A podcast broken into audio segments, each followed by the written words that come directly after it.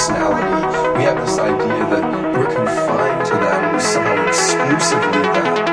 And then, if we let people have this very we come to realize who we are deepest is this transcendence, this, this presence of all the fruits of the spirit that talked about love, joy, peace, patience, kindness, goodness, that and somehow we are essentially this transcendent, absolute, pure consciousness. Consciousness. Consciousness. Consciousness. Consciousness.